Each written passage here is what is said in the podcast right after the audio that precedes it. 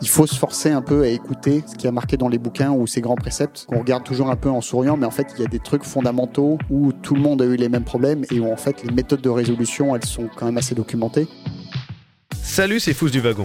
Bienvenue sur notre podcast dédié aux entrepreneurs. Dans ce nouvel épisode, nous sommes ravis de recevoir Antoine Durieux, CEO de la startup Alchemix. Lancée en 2011, Alchemix est la plateforme digitale qui aide les marques et les distributeurs à collecter et partager l'ensemble de leurs informations produits en un seul lieu sécurisé.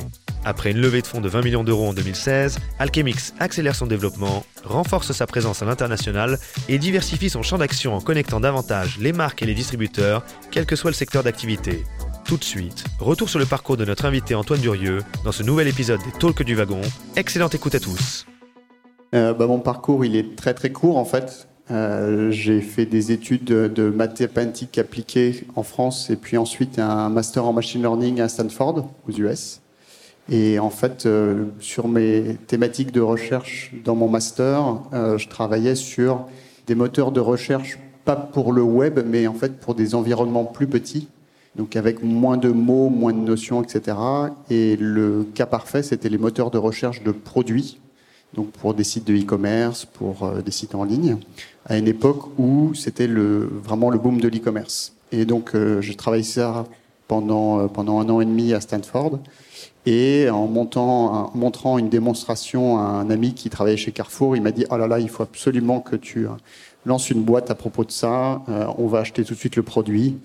Et euh, j'ai eu euh, l'audace de le suivre. Et donc, je me suis retrouvé avec une boîte euh, dans les bras trois mois après, alors que j'avais pas fini mon master à Stanford, que j'avais aucune idée de ce que c'était qu'une boîte et encore moins de ce que c'était qu'un client. Est-ce que tu peux nous pitcher Alchemix? Donc, je vais te pitcher Alchemix aujourd'hui. On est LinkedIn pour les produits. Donc, vous connaissez tous LinkedIn. En fait, nous, on a fait LinkedIn pour les produits, à savoir qu'on est un endroit où les marques qui fabriquent des produits comme la bière que vous tenez pour la plupart euh, dans la main, donc les fabricants de cette bière, ils viennent sur notre, euh, sur notre site, ils créent un profil pour leurs produits avec tout un tas d'informations euh, qui vont permettre en fait à des distributeurs, des gens comme Auchan ou Leclerc ou ce genre de gens, de venir découvrir ces produits, euh, de venir les négocier, de venir les discuter, et puis ensemble de les mettre sur le marché et de s'assurer qu'ils soient bien vendus. Donc on travaille aujourd'hui avec euh, quasiment toutes les marques que vous pouvez imaginer en France. On travaille avec les sept plus gros distributeurs français, on travaille avec quatre des, plus, des six plus gros distributeurs anglais. On commence à avoir des clients mondiaux euh, comme Nestlé, on a des clients à peu près partout en Europe. Euh, et on les aide du coup à bah, découvrir des nouveaux produits qui correspondent davantage aux besoins des consommateurs euh, d'aujourd'hui et de demain. Tu parlais tout à l'heure de ton ami de chez Carrefour. Alors je ne sais pas si c'est un des trois cofondateurs, mais euh, vous êtes trois avec Romain et Antoine Perrin à avoir monté Alchemix. comment vous vous êtes rencontrés et comment ça s'est passé en fait cette association? Donc en fait, on est, on est trois cofondateurs à l'origine de la société. Euh, le premier qui s'appelle aussi Antoine. Ça a fait beaucoup d'économies de carte de visite au début. Euh, en fait, on se connaissait euh, de, de l'école. On, était un an d'écart à l'école. On, on, se connaissait un peu. Et au moment où j'ai voulu monter la boîte, il avait aussi envie de pas aller dans une grosse boîte. Et on s'est dit que, que, du coup, on allait, on allait tenter l'aventure ensemble. Et ça a très bien marché, puisqu'en fait, on est encore comme dos dos de la main euh, euh, quelques années après. Et on a un autre cofondateur qui s'appelle Benoît, euh, qui nous a rejoint un tout petit peu plus tard et qui est venu nous apporter de la, la seniorité pardon, et du sens commercial, ce dont on avait cruellement besoin, et qui nous a accompagnés pendant, je crois, trois ou quatre ans, et qui est en fait parti pour monter une start-up qui est la plus belle start-up du monde, qui est le fait d'avoir un start-up avec deux bras, deux jambes, à savoir un petit bébé. Donc, il, est parti euh, rejoindre son, épouse aux Philippines euh, pour, euh, pour élever leur deuxième enfant. Et donc, donc, nos chemins se sont séparés là. il est encore très, très actif dans la boîte. On l'a quasiment toutes les semaines au téléphone. du coup, Antoine est Chief Product et toi CEO. Et Benoît était Chief Operation. Comment vous vous êtes répartis les rôles? Est-ce que c'est venu assez naturellement? Est-ce que c'est des longues discussions on a eu la chance que ce soit très très naturel. Enfin, moi, j'avais eu une, affinité assez rapidement pour euh, euh, la finance, la donnée, etc. Antoine était euh, très product, très tech. Il avait d'ailleurs commencé dans la boîte en tant que CTO pour ensuite passer le flambeau à, quelqu'un qui était encore plus talentueuse que lui. Et donc, il s'est concentré ensuite sur les sujets, sur les sujets produits. Et moi, aujourd'hui, à titre très, très personnel, j'ai mon métier qui a évolué quasiment tous les ans au fur et à mesure de la croissance de la boîte. Euh, j'ai fait euh, des tas de choses. J'ai fait euh, de la data. Ensuite, euh, j'ai fait un peu de marketing. J'ai fait un peu de vente. Euh, et en ce moment, je fais trois choses. La première, c'est que je passe du temps avec nos clients stratégiques pour essayer de comprendre dans quelle direction ils vont ou dans quelle direction ils ont besoin d'aller. En fonction de ça, en fait, j'essaye de, créer une stratégie qui soit la bonne pour l'entreprise. Et sur la base de cette stratégie, je m'assure qu'on ait les moyens financiers et humains pour exécuter. C'est-à-dire que du coup, je gère la finance, toutes les relations avec nos partenaires financiers, commerciaux, etc. Et je gère aussi la RH, à savoir le plan de recrutement, de manière à ce qu'on ait en permanence la bonne équipe. Euh, Est-ce que quels ont été au début les gros gros challenges? Et surtout ceux auxquels tu t'attendais pas du tout Si euh, si challenge il y a eu. Ben, en fait, je pense qu'il n'y a pas de gros challenge, il y a tout le temps des challenges il n'y a pas une espèce de grande marche d'escalier qu'il faut franchir. C'est en fait, il y a tout le temps des marches d'escalier. Et euh, de par le fait que vous avez une croissance qui, je l'espère, sera exponentielle, en fait, euh, c'est toujours plus dur et la marche, elle est toujours plus haute. Donc en fait, on n'a pas eu de moment euh, alléluia où tout, où tout s'est arrangé et, et, et, tout a commencé à marcher. En fait, c'est une immense série d'escaliers euh, qu'il faut franchir et à chaque fois, les problèmes sont d'ordre différent. Euh, au début, vous avez un sujet de produit, ensuite vous avez un, un, sujet de product market fit, et puis quand vous avez votre sujet de product market fit, après vous avez le problème d'exécution. Puis quand vous avez un problème d'exécution, vous avez un problème de culture, etc. Donc, en fait, c'est juste une suite euh, infinie de nouveaux challenges que vous avez, qui en fait sont jamais les mêmes, simplement parce que la boîte n'est jamais la même. Et c'est ça qui est super excitant, c'est qu'en fait, il n'y a pas une seule semaine qui ressemble à la semaine précédente simplement parce qu'en fait, euh, vous faites plus les mêmes choses. La, la difficulté précédente, vous l'avez passée, vous l'avez résolue et il s'agit de passer à la suivante. Donc on a, on a eu plein de problèmes sur le chemin, mais ça a été en fait à chaque fois des marches d'escalier qui nous ont amenés un peu plus loin. Et, mes, sujets d'occupation d'aujourd'hui sont pas du tout les mêmes que ceux qu'il y avait, euh, ne serait-ce qu'il y a un mois, simplement parce qu'on continue à avancer. Euh, tu disais tout à l'heure que tu avais une ébauche de produits à Stanford, ou du moins une idée. Euh, ce, ce, produit, est-ce que du coup il était très bien défini? Est-ce que euh, c'était tout de suite la bonne formule ou pas du tout? Ah, Il était très bien défini, mais il marchait pas du tout. Euh, en fait, on essayait de, vendre une sorte de moteur de recherche euh, à la distribution à l'époque. Et en fait, on était simplement 4 ou 5 ans trop tôt, simplement parce qu'à l'époque, c'était le tout début du e-commerce. En fait, les gens se posaient une seule question, c'est comment est-ce que je fais pour que mon site fonctionne? Ils n'étaient pas du tout en train de se poser la question de comment est-ce qu'il va fonctionner bien. Et donc on était vraiment beaucoup trop tôt et en fait pendant deux ans on a mangé euh, des pâtes et de la soupe déshydratée pour essayer de, de tenir euh, de tenir bon malgré l'absence de clients. Et puis il y a eu un moment où en fait on a un client qui nous a dit non, non mais en fait on n'a pas besoin de votre truc, on a besoin d'une autre utilisation autour de la techno que vous euh, manipulez. Et on a complètement pivoté la boîte à ce moment-là. On a eu notre premier client vraiment sérieux à ce moment-là et depuis en fait ben, on a construit sur cette sur cette base. Et ensuite, euh, en fait, en réalité, même si la vision et l'ambition de la boîte n'ont pas du tout changé, euh, en permanence, on fait des micro-ajustements tactiques pour être sûr qu'on prend en permanence le chemin le plus rapide pour aller euh, vers cette vision. Et donc la direction est généralement la même. D'ailleurs, euh, tous les ans, quand on fait notre off-site, on ressort les slides d'il y a cinq ans. Alors elles sont de plus en plus moches parce qu'en fait, euh, l'exigence de design est de plus en plus forte. Donc on a, on a des slides vraiment affreuses, mais qui n'ont pas bougé d'un poil sur lesquels, à quelques corrections orthographiques près, on a exactement la même vision que ce qu'on a posé il y a cinq ans. Et on est simplement en train d'essayer de chercher le chemin optimal qui, au jour le jour, euh, nous rapproche le plus vite possible de, ce, de cet objectif. Alors, le, chemin optimal, c'est pas ça.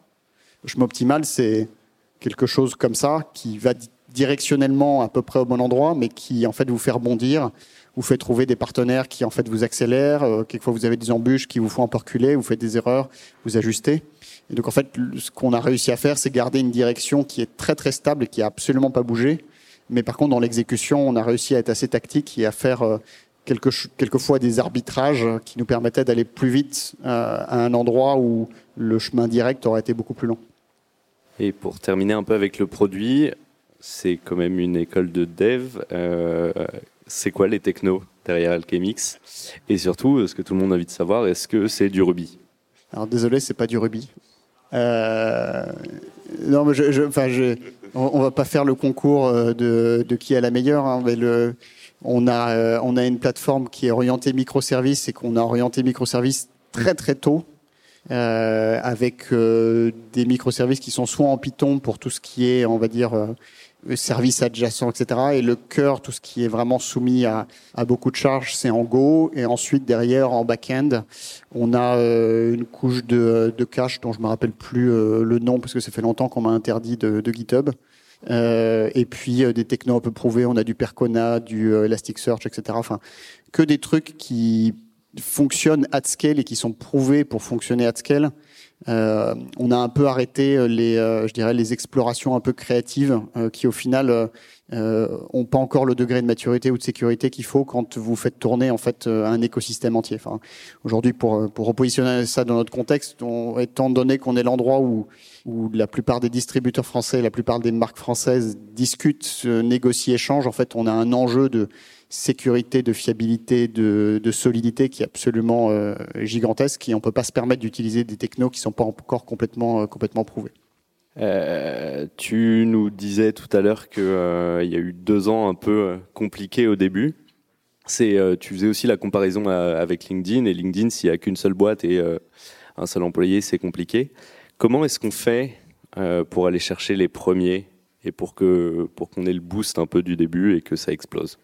Donc nous, pour euh, à nouveau repositionner ça dans ce qu'on fait, donc euh, la caractéristique de ce qu'on fait, c'est que c'est un réseau, à savoir que c'est un réseau entre des marques et des distributeurs.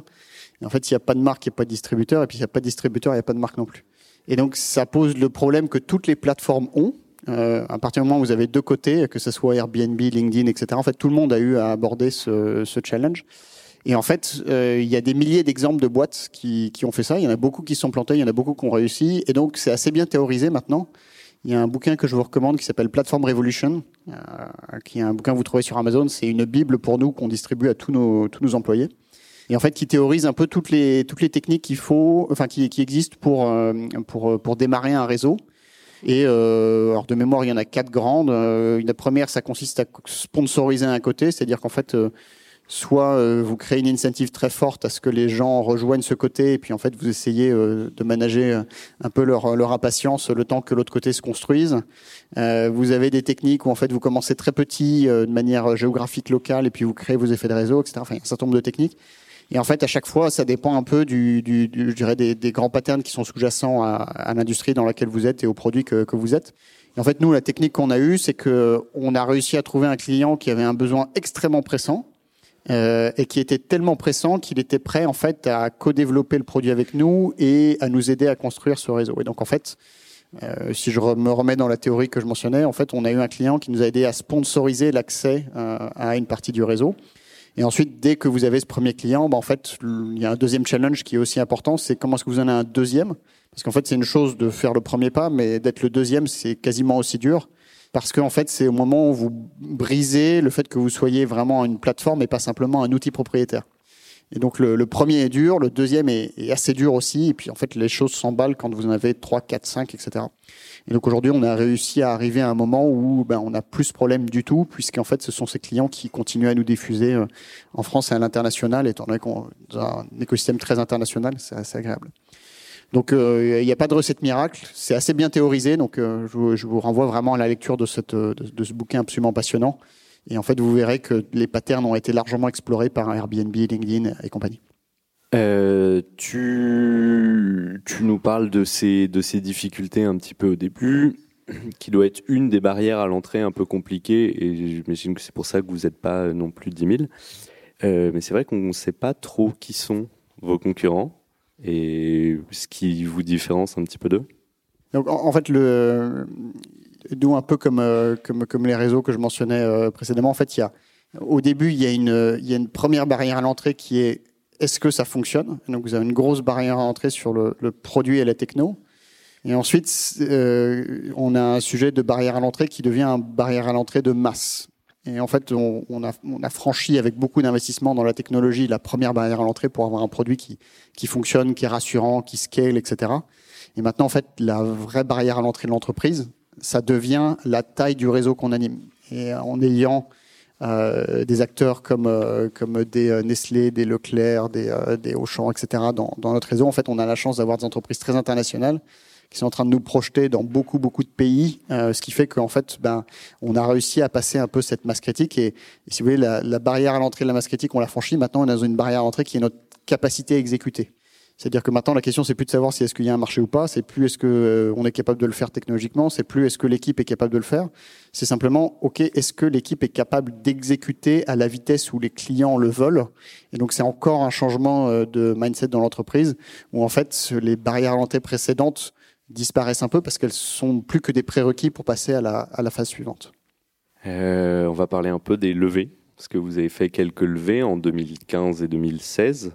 Euh, alors plusieurs questions euh, auxquelles tu peux répondre euh, dans l'ordre que tu veux.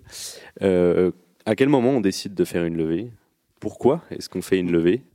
Et on verra après pour les autres questions. Donc, pour, placer un peu de contexte, on a fait une première levée, une série A de 5 millions d'euros auprès d'un fonds lead qui était Index, suivi de Partech. une deuxième levée de fonds de, de 20 millions d'euros où ils ont remis, et les deux co-leads étaient Serena Capital et Cathay. Euh, dans notre, dans tourbée qui fait donc 20 euh, millions au total. Euh, en, fait, il faut pas oublier qu'une levée de fonds, c'est un moyen, c'est pas une fin. c'est un moyen en fait de faire deux choses. C'est soit d'avoir de l'argent, soit de s'acheter des choses qu'on peut pas s'acheter. Alors je vais vous donner deux exemples. Euh, le premier, c'est qu'en fait, ben, il y a un certain nombre de cas où vous avez besoin d'investir très fort en R&D ou en marketing ou euh, un ensemble de choses, et en fait, ben, vous avez besoin simplement euh, de moyens pour financer ça. Il y a plein de, de, de canaux qui vous permettent d'obtenir ces financements. Truc très bête, hein, vous pouvez mettre de l'argent de votre poche, vous pouvez aller chercher des financements bancaires, des financements publics, vous pouvez faire du, de, de la dette, il y a plein plein de choses. Et puis il y a un moyen qui s'appelle l'investissement et qui consiste à dire bah ok je vais vendre une partie de ma boîte en échange euh, d'argent. Alors c'est un moyen qui a ses caractéristiques, à savoir que euh, bah, pour convaincre une personne de vous confier euh, de l'argent, il faut que vous soyez en mesure de lui démontrer que cet argent il va lui rapporter beaucoup plus à, un moment ou à un autre. Et euh, dans cet écosystème-là, il y a l'univers du venture capital, les VC, qui disent bah en fait nous on est des gens qui sont high risk, high reward. Donc en fait on prend des paris très ambitieux, très risqués sur des boîtes qui sont pas encore prouvées, mais dans l'ambition de d'en perdre 90%, mais d'en avoir 10% euh, qui réussissent tellement que ça que ça vient effacer en fait tous les succès, euh, enfin tous les tous, les réussites moyennes des, autres. Donc ça c'est un pattern d'investissement. Puis euh, vous avez d'autres d'autres d'autres gens qui sont low risk, low reward, etc., etc. La, la, chose du coup qu'il faut se poser, la question qu'il faut se poser, c'est est-ce que je suis high risk, high reward? Et, et, en fait, il y a un certain nombre d'entreprises qui le sont, et puis il y a d'autres qui le sont pas. Et c'est pas qu'il y en a un qui est mieux que l'autre, c'est simplement c'est des typologies d'entreprises qui sont vraiment très différentes. Moi, j'ai des amis qui ont monté des entreprises absolument extraordinaires, euh, sans capital, qui ont absolument pas envie de lever du capital, euh, qui euh, continuent à se déployer à des vitesses faramineuses et parfois aussi rapidement, voire plus que, que, certaines entreprises qui sont VC funded. Je sais pas, vous connaissez peut-être Atlassian, Jira? Bah, c'est une boîte qui pendant très longtemps a pas été fundée et en fait, c'est une réussite absolument extraordinaire. Donc, c'est pas mieux ou c'est pas pas moins bien. C'est juste une, trajectoire différente. Euh, et donc, la contrepartie de, de cette de cette technique pour pour vous développer, ben, c'est que ça vient avec euh, des strings attached. C'est qu'en fait, vous perdez une partie de votre capital, euh, vous devez euh, avoir, euh, enfin, vous devez céder un certain nombre de droits, vous rentrez quelqu'un qui peut exprimer son avis, etc., etc. Ça, c'est un premier sujet sur la partie argent. Et puis, il y a une deuxième raison qui peut pousser à lever des fonds, c'est en fait quand vous voulez acheter quelque chose que vous pouvez pas vous acheter. Alors, euh, je vous donne un exemple. Nous, quand on a fait notre première levée de fonds, on avait besoin euh, d'apprendre à se discipliner, à fixer des objectifs, à prioriser, à clarifier, à synthétiser. Et en fait, ça, euh, bah, ça s'appelle l'expérience, et c'est quelque chose qui s'achète pas.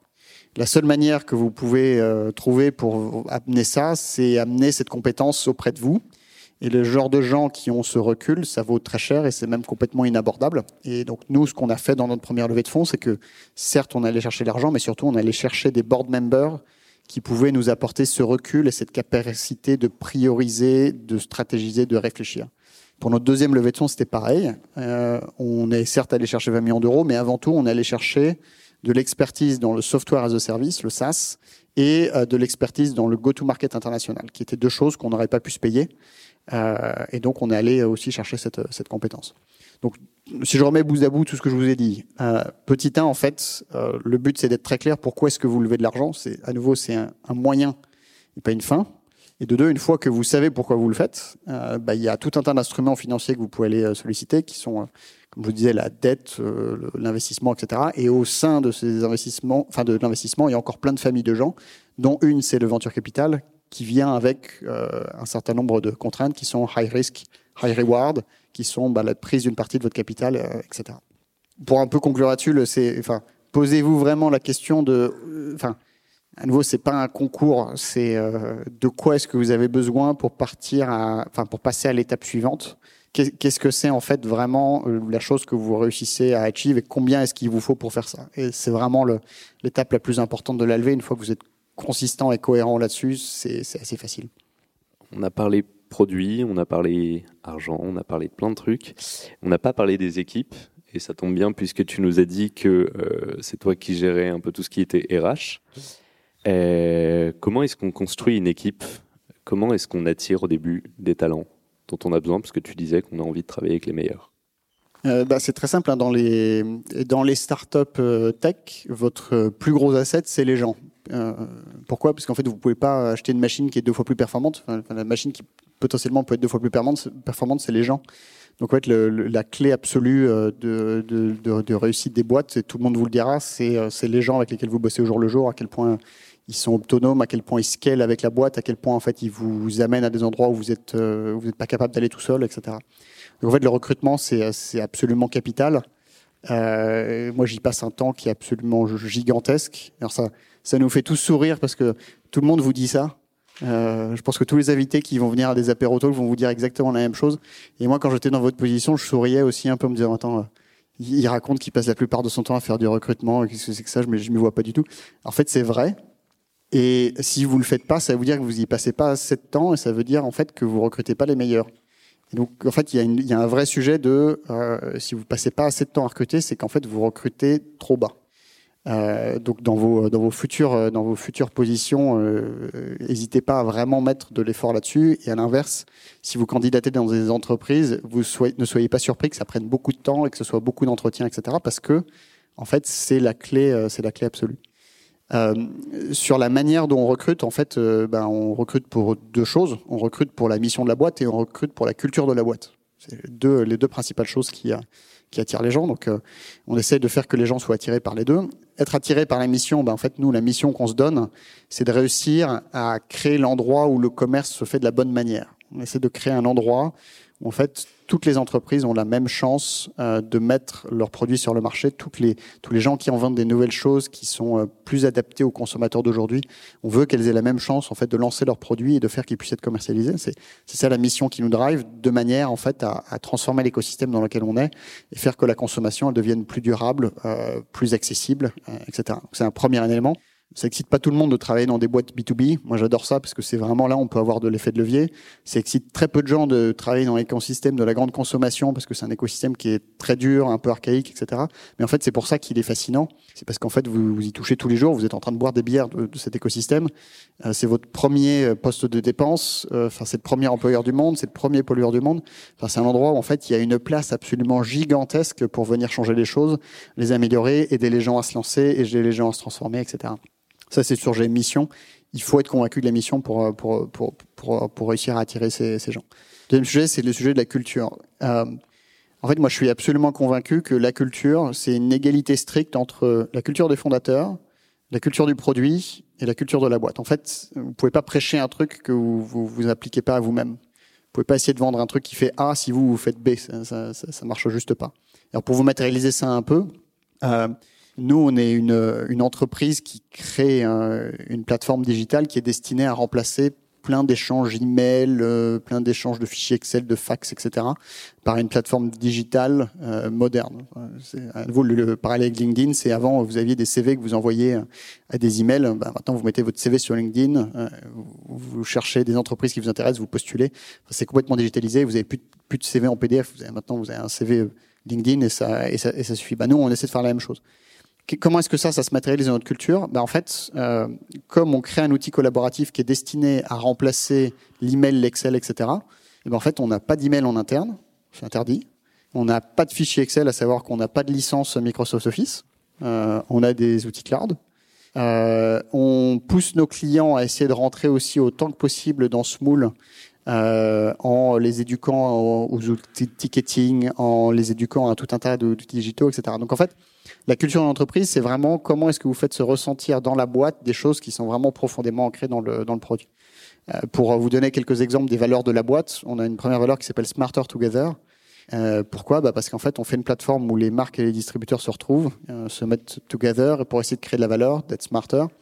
C'est une des valeurs profondes du produit, c'est une des valeurs de la boîte c'est euh, ça se ressent dans la boîte au jour le jour parce qu'en fait on, travaille de manière extrêmement collaborative, on est très bon à travailler en intelligence collective.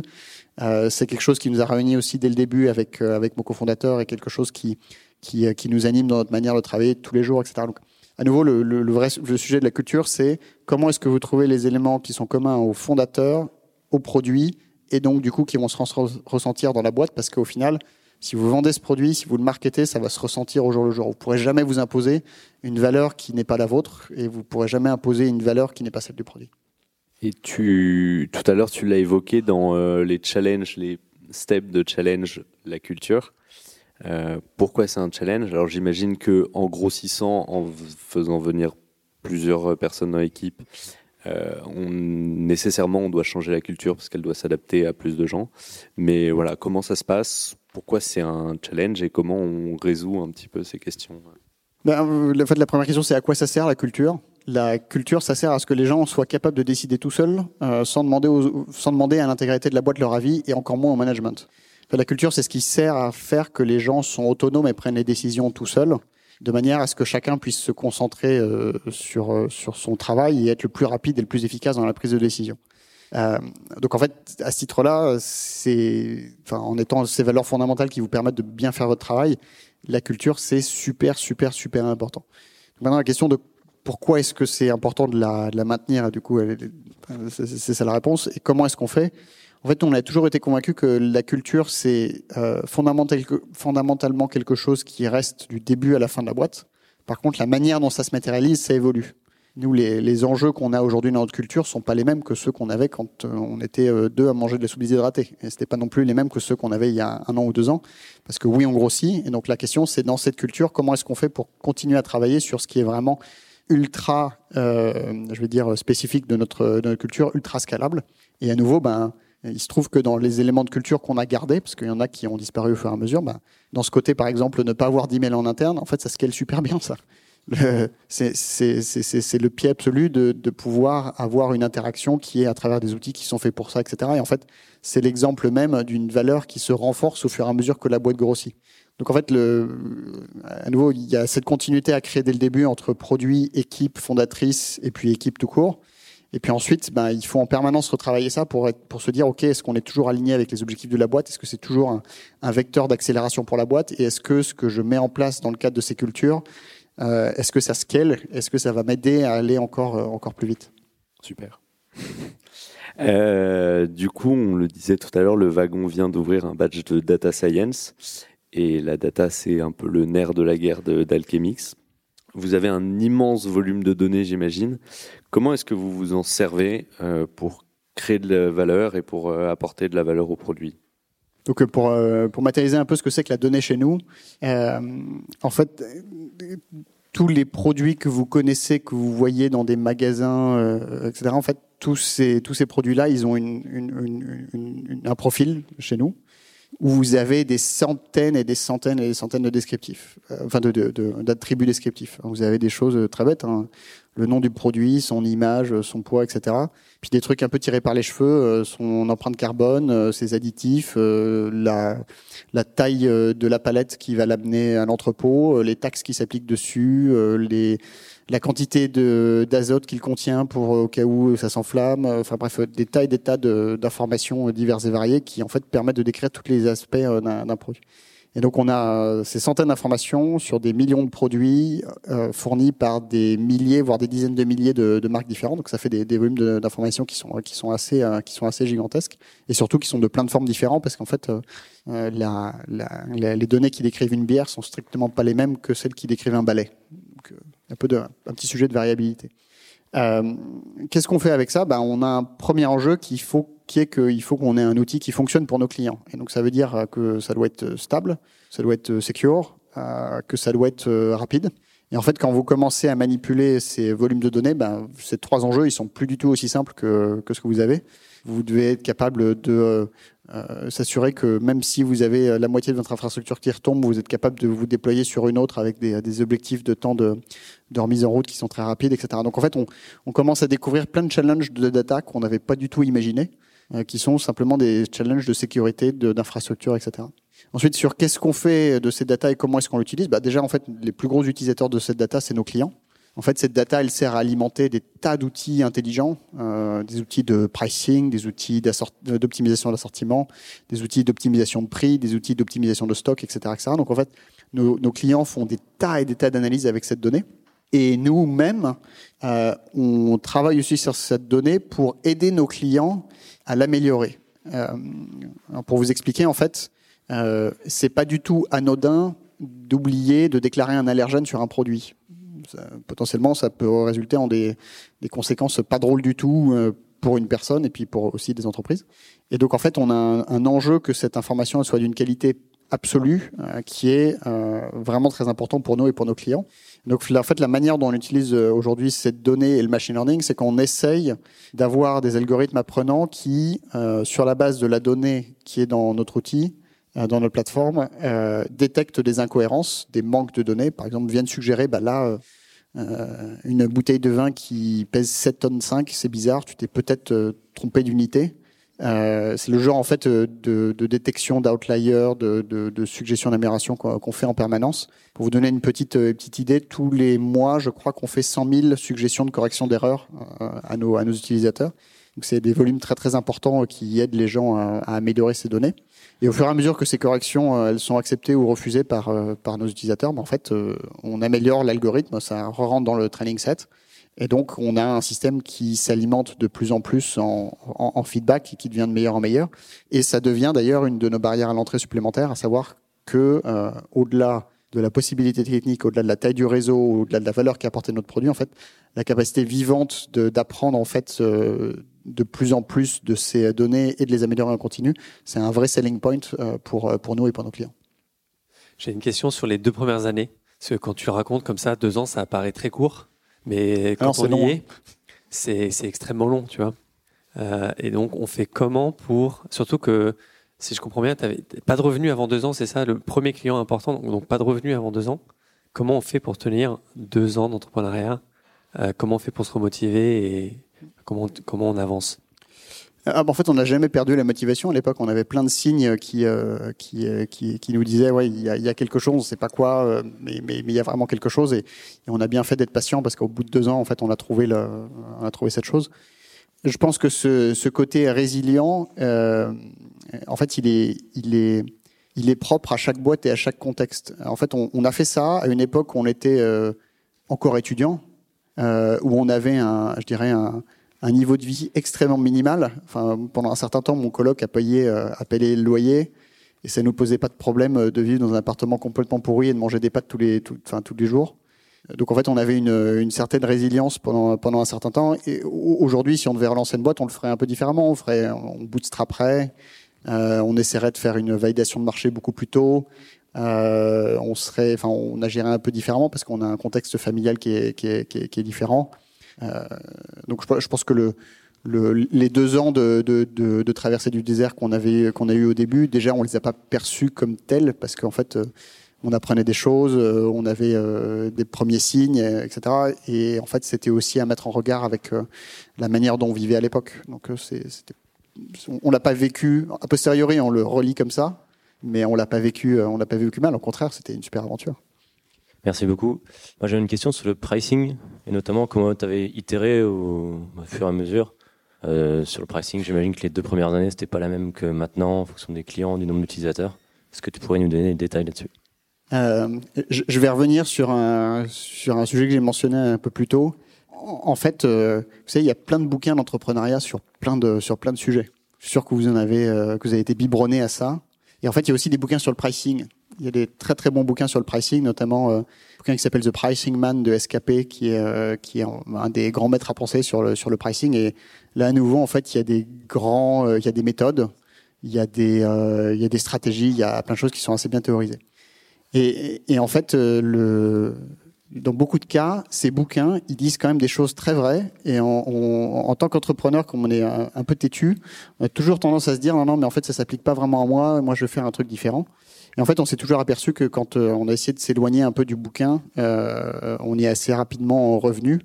Et aujourd'hui, en fait, on a passé, euh, on a fait quelques itérations sur le pricing, mais ça s'est toujours fait en fait sur des méthodes qui étaient de plus en plus data-driven, euh, avec de plus en plus de tests. Et à nouveau, en fait, le, pricing, c'est une science. Il y a des cabinets de, consulting en pricing qui en fait ont des méthodos euh, qui, qui en fait expliquent très précisément comment est-ce qu'on peut parler du prix à un client, comment est-ce qu'on peut mettre ça en regard d'une valeur. Donc en fait, tous ces trucs, c'est théorisé. Et, moi, je pense à des gros takeaways euh, de, de, de, de, mes années euh, euh d'entrepreneuriat, c'est qu'en fait, il y a tellement de gens qui sont déjà passés par ce que vous allez, par ce par quoi vous allez passer, qu'en fait, il faut se forcer un peu à écouter euh, ce qui a marqué dans les bouquins ou ces grands préceptes qu'on regarde toujours un peu en souriant, mais en fait, il y a un fond de vérité. Alors, c'est un peu difficile parce que quand on est ado, on n'écoute pas ses parents. Mais en fait, c'est vraiment le même cas. Il y a, il y a, il y a des trucs fondamentaux euh, où tout le monde a eu les mêmes problèmes et où en fait les, les méthodes de résolution, elles sont quand même assez documentées. Par miracle, il y a des gens qui quelquefois sortent un peu des, des, sentiers, mais pour beaucoup, beaucoup, beaucoup, beaucoup de sujets, euh, c'est largement couvert dans des, dans des choses qui ont fait leur preuve. Je vous donne un autre, un autre sujet.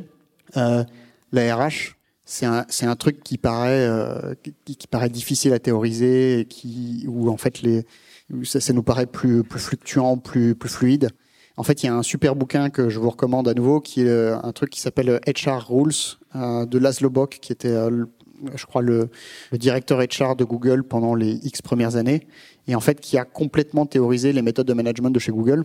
Et c'est un super bouquin. On a appliqué by the book euh, la plupart des méthodes de management euh, et de HR de ce, bouquin-là. Et à nouveau, euh, c'est une boîte qui s'est cassé les dents sur des tas de problèmes, euh, qui a itéré des tas de fois et qui a trouvé des recettes. Euh, bah, on s'est contenté de les réappliquer parce qu'en fait, ça fonctionne. Donc, le, le, sur le pricing, euh, il y a plein de ressources sur lesquelles je pourrais te, te pointer avec, avec grand plaisir. Est-ce que tu pourrais nous parler de ton plus gros échec? Est-ce que tu en as tiré? C'est des échecs, on en a plein, plein, plein, plein, plein. Enfin, le à nouveau, de même qu'il n'y a pas une difficulté ou un problème qu'on a résolu, en fait, on a eu euh, plein, plein, plein d'échecs. Enfin, euh, des, erreurs de des stratégie, euh, des deals qu'on a perdu bêtement, des gens où on s'est trompé dans le recrutement, des gens qu'on a ratés, qu'on aurait pu qu'on aurait pu recruter, des, intuitions qu'on avait, puis on n'était pas sûr, et puis on les a pas suivies. Tu vois, je, je, saurais te citer des milliers d'erreurs qu'on a fait et, qu'on fait tous les jours. Euh, par contre, à nouveau, il n'y a pas, enfin, tu vois, le, fantasme de se dire il y a cette énorme erreur à, cause de laquelle j'ai tout raté ou cet énorme problème que j'ai résolu. En fait, tout est devenu facile. En fait, c'est pas ça. En fait, le, le métier de l'entrepreneur, c'est tous les jours, tu as des problèmes tous les jours, tu as des réussites. Et en fait, il s'agit plus de continuer à pousser, pousser, pousser tout le temps que de se dire, en fait, euh, je me suis trompé ici. Et, en fait, a posteriori, il y a plein de décisions qu'on aurait pu prendre différemment. Sauf qu'en fait, à l'époque, c'était la meilleure décision. Ou bien on n'avait pas les éléments pour, euh, pour la prendre autrement. Donc, euh, j'ai le sentiment qu'on n'a pas fait beaucoup de choix. En fait, dans la boîte, on a toujours pris la meilleure solution. A posteriori, quelquefois, c'était pas le cas. Mais, mais on n'aurait pas fait, on n'aurait pas pu faire beaucoup, beaucoup mieux. J'ai une question sur la transparence. J'ai bossé longtemps pour une boîte qui était très transparente. On avait par exemple la, transparence des salaires euh, pour tous les membres de la boîte. Et au fur et à mesure qu'on a grandi, ben forcément on a dû adapter et changer. Aujourd'hui, euh, vous en êtes tous sur la transparence? À quel point la société est transparente? Donc en fait, la, transparence, je la mets en regard d'aussi un devoir de protection. En fait, dans, dans, vos rôles, vous pouvez pas vous permettre euh, que tout le monde soit exposé à toutes les bonnes nouvelles ou à toutes les mauvaises nouvelles qui vous arrivent en permanence. Enfin, si, jamais on devait faire vivre à tous les gens dans l'entreprise tous les succès et tous les échecs, mais en fait, les gens, ils pèteraient un plomb. Enfin, ça, ça, marcherait pas. Et en fait, euh, moi, je veux pas savoir ce qui se passe. Euh, enfin, je, je, veux savoir un certain nombre de choses, mais je veux, je veux pas connaître les les oscillations permanentes qu'il y a au support quand on a un bug critique sur la plateforme. Je veux pas savoir euh, les, je dirais les les euh, les, clients problématiques où euh, on a peur de perdre un deal, etc. Simplement parce que c'est pas bon pour ma pression artérielle.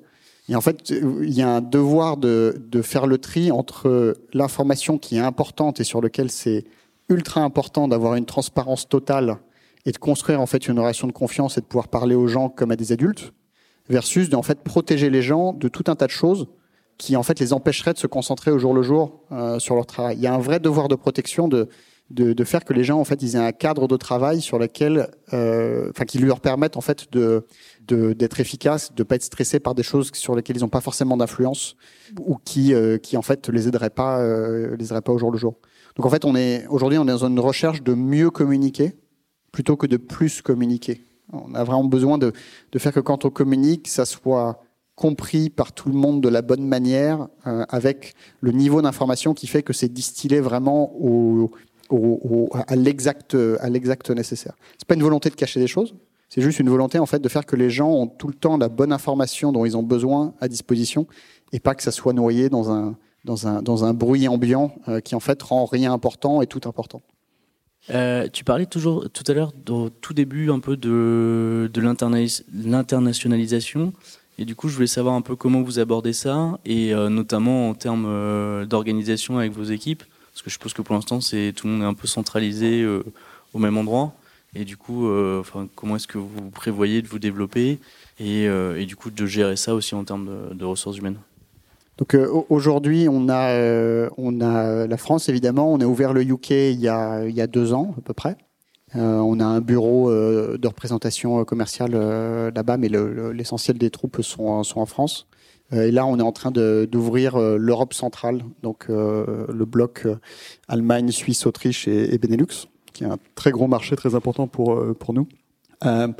alors déjà la première misconception de l'international, c'est que euh, il y a beaucoup de gens qui se disent non mais ce qui va être difficile en international, ça va être de traduire le truc ou, euh, ou d'adapter le produit international. En fait, c'est pas du tout ça. Euh, ce qui est dur à l'international, c'est qu'en fait, il faut adapter le marketing, c'est qu'il faut adapter les messages, c'est qu'en fait, il faut travailler dans plusieurs cultures, c'est qu'il faut en fait faire du reporting comptable dans potentiellement deux monnaies, euh, c'est qu'il faut euh, former des gens qui euh, qui ont en fait des, des, des backgrounds différents dans des industries différentes, c'est qu'il faut avoir un système RH qui fonctionne dans deux pays différents, qui n'ont pas forcément les mêmes contraintes, ni les mêmes politiques de rémunération, ni les mêmes enjeux légaux, etc. En fait, c'est tous ces détails qui sont difficiles. C'est absolument pas la partie technologique qui est est compliquée. Euh, nous, pour aborder ça, le pattern qu'on utilise et qui est utilisé par plein de boîtes, c'est qu'en fait, aussi longtemps que possible, on essaye de garder les équipes euh, au même endroit pour qu'il y ait en fait déjà le, un bon niveau d'intégration des gens. Parce qu'en fait, si vous envoyez une équipe toute seule dans un nouveau pays, ils connaissent pas le produit, ils se connaissent pas, et puis en fait, ils connaissent pas l'équipe centrale, et donc en fait, ils se sentent un peu abandonnés. Êtes sûr que ça va pas marcher? Donc en fait, on essaye de, de créer vraiment du lien avec euh, avec les équipes centrales le plus longtemps possible, pour qu'en fait les gens se connaissent, euh, s'apportent mutuellement de la valeur, qu'ils puissent remonter de l'information du terrain, euh, qu'ils puissent adapter en fait euh, le pitch, euh, le produit, le marketing aux besoins du terrain, et que ça soit pas considéré comme une espèce de satellite lointain qu'on voit par Skype une fois tous les une fois tous les toutes les deux semaines au Hollands. Donc la, la première phase, c'est de faire ça depuis depuis le headquarter, quitte à ce que ça fasse beaucoup de déplacements. Et ensuite, quand on sent qu'il y a une certaine traction qui commence à prendre, ce qui prouve qu'on a le product market fit, là, on peut commencer à se dire, OK, on va rentrer dans une logique d'optimisation et commencer en fait à décentraliser un certain nombre de fonctions, euh, mais en ayant réussi à créer euh, le bon niveau de proximité des équipes pour que euh, on puisse fonctionner euh, en fait à distance. Donc on, a ce truc en, en, plusieurs phases où on dit ok, on fait en centrale pour assurer l'intégration des gens, la communication et la vélocité d'échange d'informations. Et ensuite, on commence à optimiser pour déplacer ça dans les, euh, dans les pays, euh, dans les pays qui, euh, qui, sont, qui sont concernés. Et puis, c'est comme ça que ça coûte le moins cher aussi. Merci beaucoup pour euh, vos explications. J'avais juste une question qui rejoignait un peu le pricing. C'était plus autour de votre business model et euh, comment est-ce que vous vous rémunérez? Est-ce que c'est une commission sur les transactions ou bien euh, par abonnement de vos clients à votre plateforme? Donc aujourd'hui, on est purement sur de l'abonnement classique SaaS, software as a service, donc des abonnements qui sont euh, qui sont annuels ou pour plus longtemps en fonction de la, typologie de la taille des clients. Euh, on fait pas de, de modalité à la transaction simplement parce qu'en fait l'industrie dans laquelle on est, c'est une industrie qui est très très tendue sur la marge, donc en fait ce serait difficile d'aller dans ces directions. Et le deuxième élément, c'est qu'en fait euh, c'est un repeat business. Donc en fait le si vous voulez quand euh, quand vous vendez des, des yaourts, en fait vous les vendez pas une fois, vous les vendez plein de fois. Euh, quasiment tous, les jours, vous avez potentiellement une nouvelle commande. Et en fait, dans une plateforme où il y a du repeat business, on peut pas appliquer les mêmes patterns de pricing que sur un dans une plateforme avec un one shot, euh, une one shot transaction sur eBay. Vous faites une fraction une fois, vous achetez un truc et puis après vous oubliez la personne avec laquelle vous avez interagi. Donc c'est légitime de prendre une commission. Une fois que vous avez connecté euh, le producteur de yaourt avec le distributeur, en fait, bah, ils se connaissent, ils peuvent faire du business ensemble. Donc, ils auraient aucun intérêt à rester dans la plateforme si on avait cette logique de transaction. Donc, en fait, il y a, dans notre cas précis, on a cette logique de licence parce qu'en fait, on a un service continu euh, tout au long de l'année. Donc, en fait, c'est logique que ça soit aussi un abonnement et, qu'on le facture euh, comme tel. Et euh, à nouveau, c'est théorisé. Euh, et il y a tout un tas de manières de, de monétiser des, des plateformes. Il y a ces logiques d'abonnement. Il y a des logiques où on peut faire du faux à la transaction. Alors par exemple, euh, il y a une boîte que vous connaissez peut-être qui s'appelle Alibaba, qui est un, géant du e-commerce euh, euh chinois, qui au début en fait faisait pas du pourcentage de la transaction, faisait de l'assurance, c'est-à-dire qu'ils assuraient la transaction avec un fee qui était un pourcentage de la transaction. Donc en fait, c'était pas perçu comme une commission, c'était perçu comme une valeur ajoutée supplémentaire qui était exprimée de la même manière, mais qui apportait une valeur supplémentaire qui était une valeur d'assurance. Et en fait, ils ont réussi à percer dans l'écosystème en ayant ce genre de détour euh, pour, pour réussir à monétiser ce genre de choses. Voilà, il y a plein de, plein de modèles assez créatifs pour, pour, faire, pour faire ça. Euh, du coup, j'ai une question au niveau produit. Est-ce que vous avez essayé de développer du coup un standard de facto dans votre façon de développer le produit, ou vous avez essayé plutôt de vous adapter à l'écosystème actuel des CMS, des PIM ou des DAM qui existaient euh, avant? En fait, la réponse c'est un peu les deux. Pour que les gens puissent euh, dialoguer sur une même plateforme, il faut qu'ils parlent le même langage. Donc, on est obligé d'aller vers une, certaine standardisation. Par contre, à l'inverse, aujourd'hui, la, manière dont cet écosystème il évolue, c'est qu'en fait, tout le monde cherche à se différencier. Euh, chacun essaie d'avoir un positionnement qui est un peu différent. Je vous donne un exemple.